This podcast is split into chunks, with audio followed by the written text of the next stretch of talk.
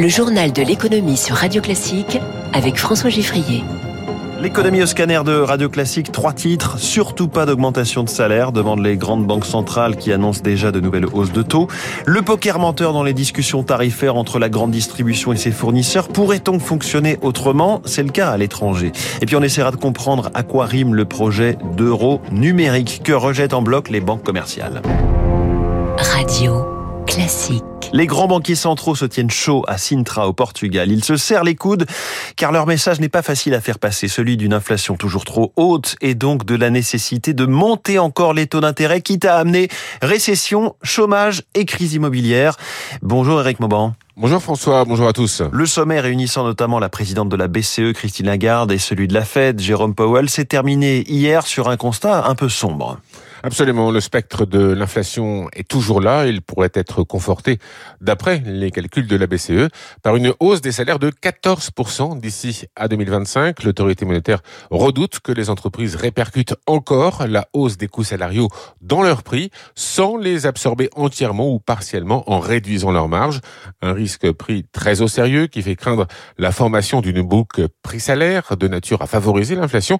Dans ces conditions, eh bien, Christine Lagarde a indiqué qu'à moins d'un changement important dans les perspectives, eh bien une nouvelle hausse des taux interviendra en juillet. Un renchérissement du crédit vu d'un mauvais œil, bien sûr, par les entreprises, car certaines ont du mal à embaucher et préfèrent augmenter en effet les rémunérations pour conserver leurs salariés. À noter également la fronde d'une partie de la classe politique européenne. Hier, Giorgia Meloni, la chef du gouvernement italien, a qualifié de recette simpliste la stratégie de la BCE qui consiste à augmenter les taux pour lutter contre l'inflation. Selon elle, le remède pourrait se révéler plus dommageable que le mal. Et Eric Mauban en direct. Les marchés financiers ne sont pas effrayés par ces perspectives de nouvelles hausses de taux. Le Dow Jones a légèrement baissé hier, moins 0,22%. Le Nasdaq euh, a gagné 0,27%. Le CAC 40 a gagné 1% à 7286 points. À Tokyo, le Nikkei gagne en ce moment 0,36%. L'euro vaut 1,0894 et le pétrole, le baril de Brent est plutôt en retrait à 73,80 La bourse où l'on va reprendre des nouvelles d'Orpea. Le titre devrait coter à nouveau ce matin après le feu vert donné hier à son plan de sauvegarde, un an et demi après le scandale des mauvais traitements dans ses EHPAD. Reste à attendre la validation du tribunal de commerce. Les actionnaires actuels seront largement dilués, tandis qu'un groupement mené par la Caisse des dépôts avec la Maïf, CNP et MACSF prendra un peu plus de 50% du capital. Chez Casino aussi, les actionnaires seront massivement dilués, quelle que soit l'offre retenue pour apporter de l'argent frais, offre qui devra être soumise au plus tard le 3 juillet, c'est lundi. La holding Rally perdra le contrôle de Casino, précise le groupe. Enfin, chez Atos, le président du conseil d'administration Bertrand Meunier sauve son poste. La proposition du fonds Sycomore de le révoquer a été rejetée hier par l'Assemblée générale des actionnaires. Il a poussé un vrai coup de gueule hier sur Radio Classique, le patron de Système U contre ses fournisseurs, les grandes marques de l'alimentaire qui refusent de renégocier les prix. Mais au-delà, Dominique Schelcher pousse pour un changement structurel dans la fixation des tarifs. Il faut changer le système de négociation commerciale en France. Il n'est plus adapté à une période où les matières premières bougent en permanence. Et bien sûr, les industriels actuellement se réfugient derrière ces dispositions légales pour ne pas rediscuter actuellement. Voilà. Et oui, car vous le savez, les prix dans les rayons sont fixés une fois par an entre les chaînes de supermarchés et les grands noms de l'agroalimentaire. La grande séance des négociations commerciales avec une date fixée par la loi, 1er décembre jusqu'au 1er mars, et impossible de rediscuter ensuite cadre trop rigide et très français, Eric Kioch. La France est le seul pays européen à avoir des négociations annuelles très cadrées. Nos voisins ont un système diamétralement opposé, explique le spécialiste de la consommation Philippe Gutzmann. Les entreprises négocient entre elles quand elles le souhaitent. il n'y a pas de date butoir. Les négociations se font au fil de l'eau. Conséquence, en 2022, les prix se sont envolés en Europe. En décembre dernier, alors que l'inflation alimentaire était de 12% en France, elle s'affichait à plus 15,7% en Espagne, plus 20,7% en Allemagne. Les consommateurs ont donc dû payer des produits à des tarifs plus élevés parce que c'était la réalité des marchés. Aujourd'hui, les décrues sont ailleurs souvent plus fortes parce que c'est également la réalité du marché. On a un système en France qui se retrouve finalement être un système très rigide. Avec la baisse des cours de l'huile ou du blé, la flambée est aujourd'hui moins forte chez nos voisins. En Espagne, elle est à 12%, en Allemagne à 14%, au même niveau que nous. Preuve qu'il faut revoir le système, plaide Franck Rosenthal, expert en marketing du commerce. Il vaut peut-être mieux laisser aux entreprises la discussion de gré à gré. Le système, il est extrêmement extrêmement compliqué. On passe beaucoup plus de temps à se dire comment on répercute à la hausse ou à la baisse les prix plutôt que d'agir. Les industriels ont sacrifié leurs marges et ont amorti l'inflation en 2022. Or, aujourd'hui, ces mêmes groupes sont ceux qui l'entretiennent.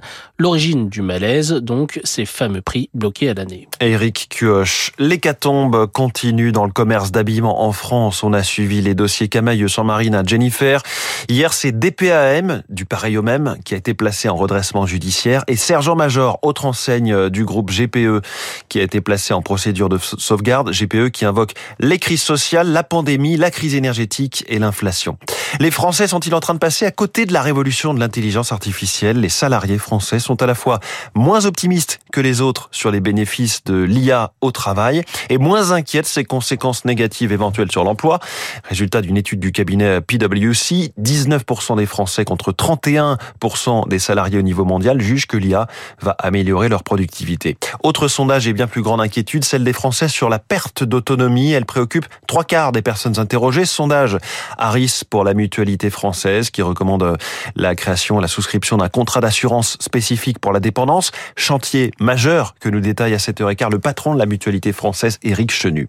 Il est 6h51. Au départ, plein de bonnes intentions. Le texte sera-t-il contre-productif? Il s'agit des médias, de la liberté de la presse et donc d'une des clés de la démocratie. Le Parlement se penche aujourd'hui sur un projet de règlement sur les médias pour fixer des règles communes dans l'Union contre la désinformation. Mais pas mal d'éditeurs de presse et des associations comme Reporters sans frontières s'inquiètent de possibles dérives, comme nous l'explique sa représentante Julie Magerzac. Il y a un article dans le texte qui, dans la proposition de la Commission, interdisait aux États membres de surveiller les journalistes et protégeait les sources des journalistes. Et là, les États membres ont ajouté un paragraphe qui pose une exception générale au nom de la sécurité nationale. Ça nous inquiète énormément parce que, on l'a vu avec l'affaire Pegasus, des logiciels espions, on l'a vu avec l'affaire Predator en Grèce, où des journalistes ont été écoutés au nom de la sécurité nationale. Donc la sécurité nationale, c'est vraiment la boîte de Pandore, c'est la porte ouverte à tous les abus et nous avons vraiment besoin que cette exception soit supprimée. Julie Magerzac de RSF. Alors que RTE, réseau de transport d'électricité, se montrait rassurant hier matin sur ses scénarios pour l'hiver prochain, l'exécutif continue de pousser pour une accélération des énergies renouvelables, y compris d'ailleurs sur les projets d'éoliennes terrestres qu'Emmanuel Macron voulait pourtant ralentir il y a à peine un an. C'est la une des échos d'ailleurs ce matin, mais aussi sur le nucléaire avec les projets existants de nouveaux EPR et un, un ballon d'essai, une petite bombe lâchée par le président en visite à Marseille, évoquant l'idée d'un EPR sur place, idée rejetée aussitôt par le maire socialiste Benoît Payan, qui évoque les risques sismiques et de submersion. Il est 6h53, voilà un projet européen que plus personne ne comprend, celui de l'euro numérique défendu depuis des mois par la Banque Centrale Européenne et développé hier euh, par la Commission. On en sait donc un peu plus. Bonjour Claire Balva. Bonjour. Vous êtes consultante indépendante spécialisée dans les monnaies numériques. À quoi cet euro numérique va servir selon ses concepteurs? Alors, sa principale fonction, c'est d'être euh, une monnaie numérique, donc utilisable dans toute l'Union européenne et émise et contrôlée par la Banque centrale européenne. Il faut bien voir que au niveau de, nos monnaies numériques, les monnaies qu'on a sur nos comptes bancaires, c'est pas de la monnaie euh, de banque centrale, c'est de la monnaie qui est gérée par les banques commerciales. La monnaie de banque centrale qu'on connaît, c'est la monnaie liquide, c'est le cash. Et donc là, l'idée, c'est de rendre le cash euh, numérique. Et donc, ça va donner à la Banque Centrale Européenne plus de contrôle, plus de pouvoir aussi sur cette forme de monnaie. Mais donc, quelle différence avec l'utilisation de l'euro classique qu'on a déjà de façon numérique, en quelque sorte, hein, quand on utilise une appli de paiement comme Lydia, LifePay ou PayPal, ou même tout simplement quand on fait un virement en trois clics sur, sur l'appli de sa banque? C'est la grande question. C'est vrai que de manière très pratique pour le consommateur, on ne voit pas très bien ce que ça change. Alors, on voit qu'il y aura du paiement sans frais, qu'il n'y aura pas besoin d'être connecté à Internet. Mais en fait, le vrai sujet qu'il y a derrière ce projet, c'est plutôt la compétition technique, technologique entre les monnaies. Euh, Aujourd'hui, on a un yuan euh, numérique en Chine qui est déjà en service. On a des stablecoins, donc des crypto-monnaies indexées sur le dollar qui sont déjà assez populaires en Europe et qui ont une promesse technologique intéressante. On voit que les intermédiaires de paiement aussi comme Visa et Mastercard sont américains. Donc il y a un vrai sujet là de souveraineté monétaire et de modernisation de la monnaie en Europe. Alors il y aurait un plafond euh, de 3000 euros sur ce portefeuille d'euros numériques. Pourquoi avoir mis un plafond?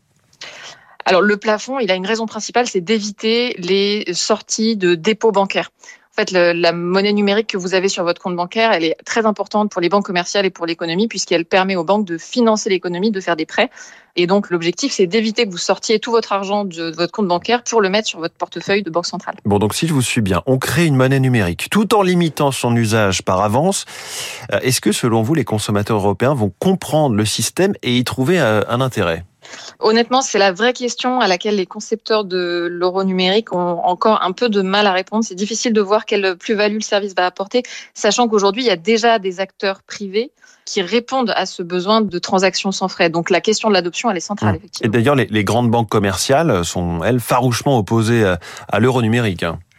Euh, parce qu'elles sentent que la Banque centrale leur prend une partie de leur précaré et qu'en fait elle vient les concurrencer sur leur domaine qui est la distribution de la monnaie. Donc on a bien vu dans les dernières années qu'il y avait beaucoup de tensions entre le lobby bancaire, entre les banques commerciales et entre euh, les banquiers centraux qui tiennent beaucoup à ce projet, qui ont une grande volonté politique de mener ce projet à bien. Mais forcément, les banques commerciales ne voient pas ça d'un très bon œil. On entend souvent des craintes sur le fait que ce projet viserait à faire disparaître le cash, euh, l'argent liquide. Ce n'est pas le cas alors non, ça, pour le coup, ça a été écrit noir sur blanc. Hein, ce sera une alternative non obligatoire euh, au cash. En revanche, il faut quand même être lucide. Tout ce projet d'euro numérique, il part aussi du constat que le recours aux espèces est globalement en recul dans la plupart des régions du monde, notamment en Europe. Donc il y a une volonté de s'adapter à une économie qui est numérique et d'adapter l'argent liquide à, cette nouvelle époque. Et on ne pourra pas non plus spéculer avec l'euro numérique, donc pas de concurrence de ce point de vue-là avec les cryptos. Ben, on peut pas spéculer avec l'euro numérique, en tout cas pas plus qu'avec l'euro habituellement. Mais en fait, ce projet, il est très différent des cryptos. Il répond pas du tout aux, aux mêmes besoins. D'ailleurs, l'infrastructure technique n'est pas du tout la même que celle qu'il y a derrière les cryptos. Derrière les cryptos, il y a justement une volonté d'avoir des monnaies sans banque centrale. Donc, c'est fondamentalement différent. Et puis, ce sont des infrastructures qui sont beaucoup plus ouvertes, qui sont open source et où chacun peut venir programmer de la monnaie. Donc, on est sur des promesses de valeur qui sont complètement mmh. différentes. Bon, très franchement, Claire Balva, on a l'impression que personne ne veut de cet euro numérique. Est-ce qu'il n'y a pas une d'obstination de la part de la Commission euh, et de la Banque Centrale Européenne. Obstination, je ne sais pas s'il faut aller jusque-là, mais en tout cas, c'est vrai qu'il y a une volonté politique qui est très forte et qui pose d'ailleurs la question du mandat de la Banque Centrale Européenne pour réaliser un tel projet. Voilà, quels, quels sont les avis de nos institutions démocratiques? Quel est l'avis du Parlement européen sur le sujet? Il y a aussi beaucoup de questionnements sur euh, le respect de la vie privée dans ce projet. Toutes les études réalisées montrent que c'est un point primordial pour les citoyens européens, mais on n'arrive pas encore bien à voir quelle infrastructure technique va permettre de respecter la vie privée et de ne pas donner euh, une visibilité et un contrôle total euh, à la BCE sur l'ensemble des, des, transactions et des comptes. Alors il y a quand même tout de même cette crainte, euh, dernière question, sur une menace sur notre vie privée. Qu'en est-il? Parce que par nature, on serait sur un projet qui serait centralisé, euh, donc un projet informatique centralisé. Donc la Banque centrale européenne aurait une visibilité sur euh, bah, l'ensemble des comptes, avec forcément des, les identités qui vont avec, les transactions qui vont avec. Donc ça donne beaucoup de pouvoir finalement à la Banque centrale européenne. Et donc il faut qu'il y ait des garde-fous pour éviter que cette visibilité soit trop forte et tout simplement de donner trop de pouvoir à une institution particulière. Eh bien, merci beaucoup Claire Balva. On verra effectivement si les Européens ont envie de cet euro numérique ou pas du tout, s'ils comprennent quelque chose.